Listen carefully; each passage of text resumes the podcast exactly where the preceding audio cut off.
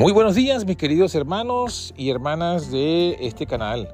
Queremos darle un feliz año 2024, que Dios les bendiga grandemente en todos los planes y que sean bendecidos por Dios según su voluntad. Queremos comenzar este nuevo año con este estudio que vamos a compartir hoy acerca de la muerte de Moisés. Queremos que sea de bendición y edificación para todos y cada uno de ustedes. Que Dios les bendiga. Buenos días, mis queridos y amados hermanos. Hoy vamos a compartir con ustedes lo que ha sido la reflexión de esta semana en relación a la muerte de Moisés. Estamos estudiando números capítulo 20 y vamos a encontrar algunas cosas interesantes en los versículos 1 y 2 cuando se nos dice que los hijos de Israel llegaron al desierto de Sin. Ellos llegan allí en el mes primero, se asientan en el pueblo de Cádiz y allí muere María, allí es sepultada. ¿Qué ocurre? María, esta historia comienza con la muerte de María. María tampoco iba a entrar en la tierra prometida y esto nos surge en la pregunta de por qué muere María sin entrar a la tierra prometida. Y lo que lo más seguro, lo más certero, lo más probable es que aunque ella participó en las escenas de regocijo en el mar, a la orilla del Mar Rojo, cuando Israel salió con cantos y danzas, sin embargo, por su pecado, entonces la bendición, la copa de la bendición fue arrebatada de sus labios. Y esto fue una lección para quién? Para la próxima generación. Ahora, ¿qué, ¿qué, nos dice a partir de aquí? ¿Qué nos dice números 20? En los versículos 2 al 5 nos dice que vino un problema. Vino un problema a el pueblo y es que no había agua. Van ante Moisés y Aarón y eh, se quejan es lo común, lo que siempre se hace, ¿no? Y en la queja, ¿cuál fue su queja? Dijeron, ojalá hubiésemos muerto cuando perecieron nuestros hermanos delante de Jehová. Otra queja, ¿por qué hiciste venir a la congregación de Jehová a este desierto para que muramos nosotros y nuestras bestias? ¿Por qué nos has hecho subir de Egipto para traernos a este lugar? No es lugar de cementera, de higueras, de villas, ni granadas, ni aún de agua. Entonces lo, primero que tenemos que tomar aquí o, tomar en cuenta aquí es que ellos desearon morirse como los apóstatas que habían muerto antes, como sus hermanos, los rebeldes, los incrédulos. Eh, la muerte de estos eh, que fue en el pasado no fue por culpa de Moisés, fue por culpa de su incredulidad. Y el, y el quedar postrados en este desierto iba a ser también culpa de su incredulidad incredulidad en el poder de Dios para darle la victoria y la conquista de la tierra prometida. También fue culpa de su impaciencia para esperar la promesa. Y esto es una lección para todos nosotros hoy, inclusive principalmente para los que tenemos algún puesto de liderazgo en el pueblo de Dios, porque en general el pueblo siempre cuando tiene algún desánimo, algún descontento, alguna mala experiencia, la tendencia es culpar al líder, a los líderes. ¿De qué? De su problema. ¿Por qué el pastor nos ha conducido por aquí? ¿Por qué nos ha llevado a hacer estas cosas? Estamos, no, todo lo que se nos prometió no lo hemos alcanzado. No es lo que se nos dijo que iba a ser. Y muchas veces la culpa se la achacamos a los líderes cuando realmente, según esta misma historia nos muestra, que la culpa realmente es del pueblo. Cuando el pueblo no manifiesta la fe que debe tener para alcanzar las promesas, las promesas no llegan. Ahora, ¿qué hace Moisés ante la queja? En el versículo 7 al 8 nos dice lo siguiente. Habló Jehová Moisés y le dijo, toma la vara y reúne la congregación, tú y Aarón tu hermano, y habla a la peña a ojos de ellos. Atención, habla a la peña la peña te dará su agua, le sacarás aguas de la peña, darás a beber a la congregación y a las bestias. Entonces me llama la atención, eh, primeramente, lo que hace Moisés. Moisés eh, va a Dios. Eh, en lugar de responderle al pueblo, de disputar con el pueblo, Moisés va a Dios en oración y esto es algo que tenemos que aprender los líderes. Cuando vengan problemas a la iglesia, cuando vengan problemas en nuestro liderazgo, cuando venga algún problema, inclusive a nivel familiar, vayamos a Dios en oración. Y Dios nos va a decir qué es lo que tenemos que hacer. Dios va a dar la respuesta. Y Dios mismo va a usar al líder que oró, a la persona que oró, para hacer el milagro que va a solucionar el problema. Ahora, el punto que viene a continuación en los versículos 9 al 11 es cómo Moisés llevó a cabo esta instrucción. Y dice lo siguiente, Moisés tomó la vara delante de Jehová como le mandó, se juntaron Aarón, Moisés y, la, y a la congregación delante de la peña y le dijo, oigan, rebeldes, ¿os hemos de hacer salir aguas de esta peña? Entonces alzó Moisés su mano e hirió en la peña con su vara dos veces y salieron muchas aguas y bebió la congregación y sus bestias. Aquí vemos que Moisés se dejó llevar por la impaciencia. Lo vemos que lo llamó rebelde. Se atribuyó el milagro de Dios porque dice, os hemos hacer salir. Hirió la peña y le hirió dos veces cuando solamente debía era hablarle. A pesar de todo esto, Dios honró su palabra y salieron aguas de la roca. La roca es una figura de Cristo. Y esa figura, la roca como figura de Cristo, hay muchas lecciones aquí espirituales. Una de las lecciones es que así como las aguas fluyeron de la roca herida, Cristo fue herido por Dios por nuestros pecados, por nuestras rebeliones. Y a partir de su herida obtuvimos una corriente de salvación. Una, la sangre fluyó y la sangre es la que nos salva. Y Cristo debía ser morir, o sea, de Cristo debía morir una sola vez y para siempre. Por eso es que la figura era que él debía hablarle a la roca y una vez y no herirla ni dos veces. En ese sentido Moisés pecó porque desfiguró el símbolo. Cristo debía morir una sola vez por, para agotar los pecados de todos nosotros. No iba a ser sacrificado una segunda vez Moisés, eh, perdón, Cristo. Y eh, en ese contexto nosotros tenemos que entender que el sacrificio de Cristo es pleno y suficiente. Y con una oración sincera nosotros conseguimos el perdón de nuestros pecados, de nuestras culpas, de nuestras ofensas.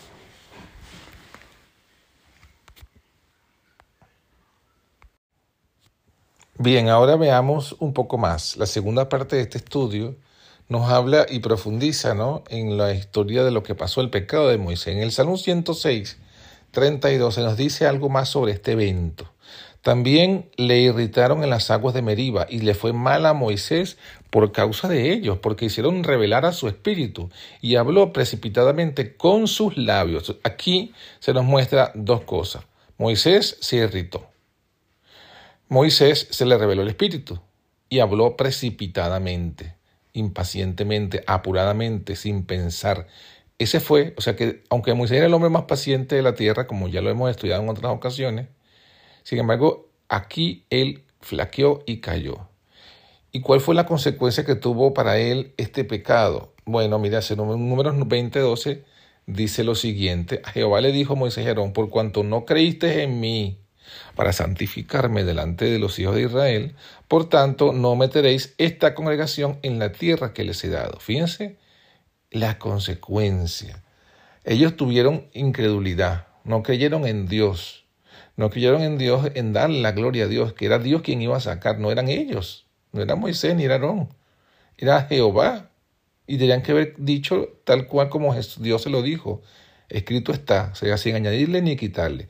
Entonces, por esa incredulidad, al no santificar a Dios como el, el, el obrador del milagro, en la sentencia no meterían la tierra, no meterán la congregación en la tierra que les he dado. Y eso una vez más, como líderes, que nos enseña que un momento de pecado, de error, de hablar precipitadamente, puede traer fatales consecuencias. A veces somos, pensamos, ¿no? Que, que si hablamos precipitadamente en el momento de la rabia, de la tristeza, eso no debe ser tomado en cuenta porque se dijo en el calor del momento. Pero esto, Dios, con esto Dios nos enseña que no. Que Él exige estricta forma de hablar correctamente, aún bajo las circunstancias más desalentadoras, o de, o de molestia o de rabia. Ahora, continúa sobre ese punto número 27.12, dice lo siguiente, que Jehová le dijo a Moisés, sube a este monte, a este monte Abarim, verás la tierra que te da, que he dado a los hijos de Israel, y después que la hayas visto, tú también serás reunido a tu pueblo, como fue reunido tu hermano Aarón pues fuiste rebeldes a mi mandato. O sea, se lo dijo Dios a Moisés después que Aarón había muerto. Fuiste rebeldes a, mi, rebeldes a mi mandato en el desierto de Sin, en la rencilla de la congregación. No santificándome en las aguas a ojos de ellos. Estas son las aguas de la rencilla de Cádiz en el desierto de Sin. Miren, se le permitió ver a la lejanía la tierra prometida a Moisés. Y fue la última visión que tuvo antes de morir. Se le recuerda también por qué solo podía verla y no entrar. Es tremendo. Y esto nos alecciona. Muchas veces, hermanos, perdemos bendiciones por un momento de impaciencia. Y se le ve que Dios es bien disciplinado y castiga más fuerte el pecado del líder que el pecado del pueblo. ¿Por qué? Porque el pecado del líder es mayor, porque tiene más conocimiento y tiene más influencia. Ahora bien, ¿cómo se sintió Moisés? ¿Cómo creen ustedes que se sintió Moisés? Bueno, Deuteronomio 3:23 nos dice, nos dice que él oró a Jehová y le dijo, Señor, tú has comenzado a mostrar a tu siervo tu grandeza y tu mano poderosa. Y pase yo, le dice, pase yo, te ruego, y vea aquella tierra buena que está más allá del Jordán, aquel buen monte y el Líbano. O sea, Moisés ora confesando su pecado, pidiendo perdón, pasar a ver la tierra prometida. Pide pasar, pide dos cosas. Él pide pasar, o sea, que se le permita entrar y a su vez ver la tierra prometida. Y bueno, nosotros tenemos que reconocer nuestros pecados, pedirle perdón al Señor y, y clamar por su misericordia, ¿no? En el caso de Moisés, Dios le responde lo siguiente, que está en el Deuteronomio 3:26. Jehová se había enojado contra mí, dice Moisés, a causa de vosotros. Por lo cual no me escuchó y me dijo Jehová, basta, no me hables más de este asunto. Sube a la cumbre del Pisga y alza tus ojos al oeste, al norte y al sur y al este y mira con tus propios ojos porque no pasarás el Jordán. ¿Qué nos muestra? Que había ira en Dios, que Dios no escuchó toda, la, toda petición que Moisés le hacía. Le dijo inclusive, no hables más del asunto. Dios nos dice a veces que cesemos de orar por alguna cosa. Hay ocasiones que cosas que Dios no, no quiere que sigamos insistiendo en esas oraciones. Ahora bien, en el caso de Moisés, que hace dos peticiones de pasar y ver la tierra, Dios solamente le responde una. Podía ver la tierra, pero no iba a poder pasar a entrar a ella. Y bueno, vamos a, vemos que, que debido a la distancia, lo probable es que Dios le haya dado una visión, porque para ver de ese monte todo lo que sería la tierra prometida, probablemente fue una visión que Dios le dio a Moisés de la tierra prometida.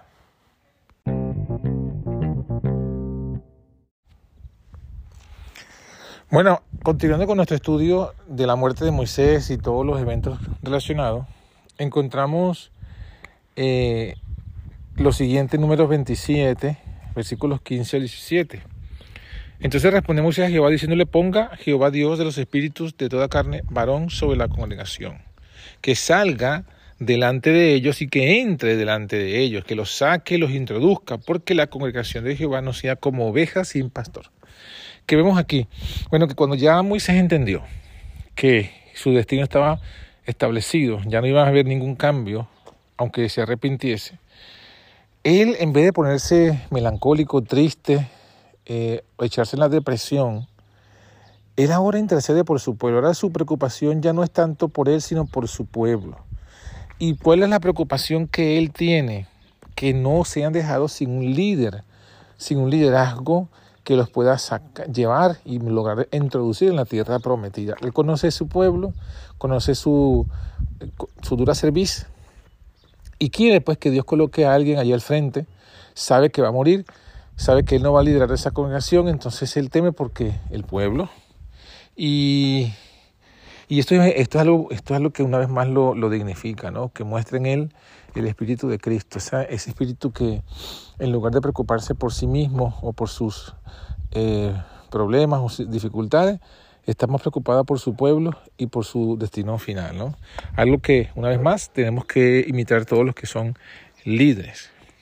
Ahora, el Señor le responde y le dice quién va a liderar o quién va a continuar con su liderazgo. En, los versículos 18 al 21 de Números 27, Dios le dice, toma Josué, hijo de Nun, varón en el cual hay espíritu, y pondrás tu mano sobre él. Lo vas a poner delante de el sacerdote, pondrás tu dignidad sobre él, y eh, delante de todos, ¿no? Para que todos lo sigan a él y por el dicho de él saldrán y por el dicho de él entrarán. Entonces, ¿qué vemos aquí? Bueno, que ya Dios tenía claramente establecido quién iba a ser el líder. Era Josué.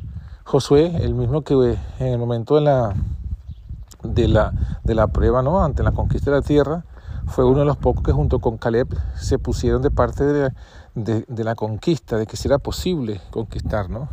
Josué sería el nuevo Moisés. Se mantiene el orden mosaico, o sea, el orden que tenía Moisés, que estableció Dios a Israel por mano de Moisés, se mantendría ahora con Josué. Josué ocuparía el lugar de Moisés y sería una transmisión de, de liderazgo por la imposición de manos. De aquí vemos pues cómo es el orden que Dios siempre quiere que conduzca a su pueblo. Y eh, una vez más se le recuerda que iba a ver la tierra, pero no iba a entrar. Y se le dice que le iba a ver desde el monte de Nebo. Esto es, digamos, todo lo que se le dijo pues a Moisés en ese momento.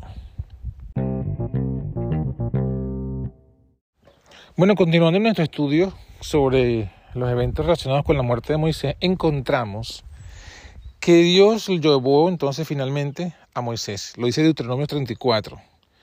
Lo subió al monte a los campos de Moab, al monte de Nebo, y allí le mostró toda la tierra de Galaad hasta Dan, de Neftalí, la tierra de Efraín, de Manasés, todo, todo. Y Dios le dice, esta es la tierra que juré a Abraham, a Isaac y a Jacob. Te la he hecho ver con tus ojos, pero no pasarás allí. O sea, una vez más se cumplió, ¿no? Dios le dice, haz esto, yo te la mostraré, pero no vas a entrar. Dios cumple su palabra, se la muestra y allí muere. Y conforme lo que Dios le había dicho, ¿no? A mí me hace pensar, por toda la descripción vivida que da de cada parte de la región de, de, la tierra prometida, que siendo inalcanzable para el punto de vista de los ojos humanos, creo que Dios lo que estamos dando aquí también es que le dio una visión, una visión de esos, de esos territorios, una visión no solamente de los territorios, sino de la historia, eh, una visión de lo que, que finalmente el pueblo sí iba a entrar, pero que también luego iban a apostatar, serían sacados en tiempos de Nabucodonosor, volverían a ser introducidos en el tiempo de Medo Persia y volverían a ser sacados finalmente en el tiempo de Roma. Al rechazar al, Hijo de Dios, serían entregados en manos de los romanos. Los romanos destruirían la ciudad, destruirían el templo y estarían errantes como están hasta el día de hoy. Porque hasta el día de hoy no han podido, aunque algunos han, han vuelto a una parte de Jerusalén, no toda, todavía hay problemas allí y eh, no tienen el templo restaurado. Y bueno, eh, es interesante, ¿no? Estudiar para los que son líderes la vida de Moisés desde el punto de vista de su liderazgo. El versículo 7 de Deuteronomio 34 nos dice otro elemento interesante. Moisés tenía 120 años cuando murió. 120 años. Y murió porque pecó, porque si no hubiese entrado a la tierra prometida, entonces hubiese durado al menos, qué sé yo, 20, 30, 40 años más, ¿no? Y, y fue interesante pues ver lo que dice de la edad de Moisés y además dice lo que dice el texto, dice que sus ojos, cuando murió sus ojos nunca se oscurecieron ni, ni perdió ni, ni perdió su vigor, o sea que él murió con una visión buena, con fuerza, con salud, eh, evidentemente por el maná y el caminar, o sea, la alimentación y el ejercicio, eh, y eso nos recuerda que Moisés fue fiel a los principios que Dios le dio sobre la salud. En Éxodo 15, 26 Dios, había dicho que los que guardaran sus estatutos y sus leyes, ninguna enfermedad que envió a los egipcios se les enviaría a ellos, porque más bien Dios sería el sanador. Y aquí lo hemos cumplido pues en la historia de Moisés. Y el resto de la historia de Deuteronomio 34 finaliza con las palabras que nunca más se levantó profeta en Israel, como Moisés. ¿En qué fue? Bueno, primero en que conocía a Dios cara a cara, eh, en su relación con Dios. Segundo, en las señales y prodigios que hizo, fue mayor en señales y prodigios. Fue mayor en diligencia porque dice que fue muy esforzado y mayor en la fama ante los que no eran del, pueblo, ¿no? Por eso es que nunca ha habido un, profeta como Moisés que, que tenido todas estas características, ¿no? Y Dios sabiendo el, el espíritu de idolatría que a veces abunda en los seres humanos en relación a, la muerte de los, de los familiares, ¿no? dice que Dios no dejó que se supiera dónde murió Moisés ni el sepulcro, para que no hubiese una veneración idolátrica de su, de su muerte. O sea, no hubo entierro. Moisés no tuvo un velorio, no tuvo un entierro, no se sabe dónde fue enterrado sus restos, nada de esto. Y, para muchos esto podría ser ¿no? Eh, una deshonra. Pero bueno, Dios sabía que muchas veces lo que la gente llama honra en el funeral y muerte realmente es idolatría. Y Dios quiso evitar todo tipo de idolatría para el pueblo de Israel.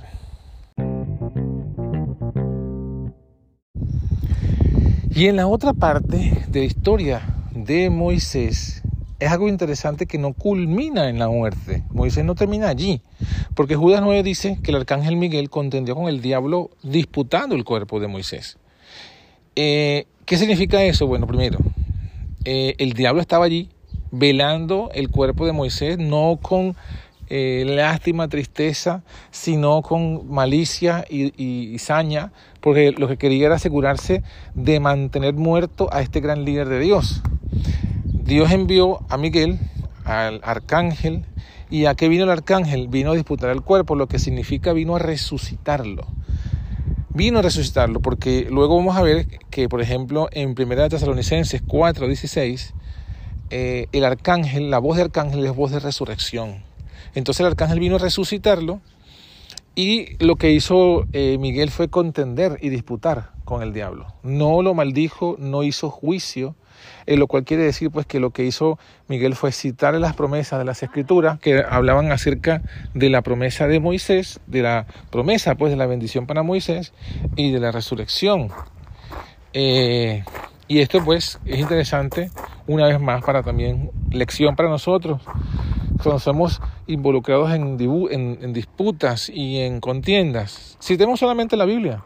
No andemos condenando ni juzgando a las personas. Bueno, ahondando más en esta historia, tenemos que 1 Tesalonicenses 4, 16 dice que el Señor mismo, o sea, Jesucristo mismo, con voz de arcángel y con trompeta de Dios descenderá del cielo. Habla de la segunda venida y dice que Jesús tiene voz de arcángel y que su voz de arcángel es la voz que resucita a los muertos. Por eso entendemos que Miguel es Cristo, porque el arcángel Miguel es Cristo que tiene voz de arcángel. Y lo reafirma en Juan 5 cuando dice que el Hijo de Dios eh, dará la voz, Juan 5, 26 al 29 dará su voz, y las personas van a resucitar, uno para vida eterna y otro para confusión perpetua. ¿Y por qué Jesús tiene este poder de resucitar? Bueno, porque dice que Apocalipsis 1.16 dice que Él, él eh, murió por nosotros. Él, él, estaba vivo y murió y resucitó. Y tenía, tiene, no tenía, tiene las llaves de la muerte y del Hades. Así que pues encontramos esta gran, maravillosa verdad en todas estas palabras. Bueno mis hermanos, esta es una breve meditación para este día, hoy jueves, para que podamos eh, sacar lecciones de esta historia bíblica y con la ayuda de Dios iremos eh, haremos una conclusión de esta, de esta lección, de esta historia, el día de mañana, eh, para beneficio espiritual de todos nosotros, para que podamos ver las lecciones que Dios no, nos ha dejado en las historias del pasado, que cobran vida para nosotros hoy, y que bueno, son fuente también de consuelo y de esperanza. Que Dios les bendiga. Feliz día.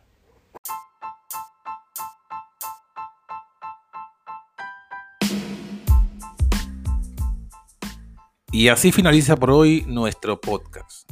Somos la Antorcha Profética. Te invitamos a que nos sigas en nuestras redes sociales y en nuestra página web antorchaprofética.com. Que Dios te bendiga.